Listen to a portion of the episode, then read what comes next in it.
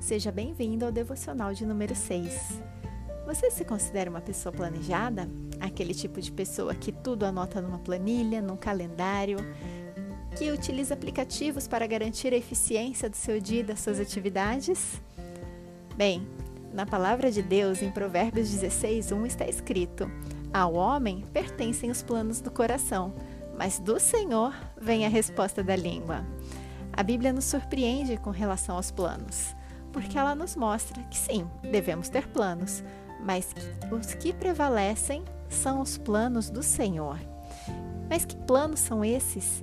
Em Jeremias 29:11 está escrito: Porque sou eu que conheço os planos que tenho para vocês, diz o Senhor, planos de fazê-los prosperar e não de causar dano, planos de dar a vocês esperança e um futuro. Que planos lindos são esses, não é verdade? Esse é o tipo de plano que nós queremos viver para as nossas vidas. Mas será que Deus muda de ideia em algum momento? Será que esses planos dele são realmente verdadeiros para a sua vida?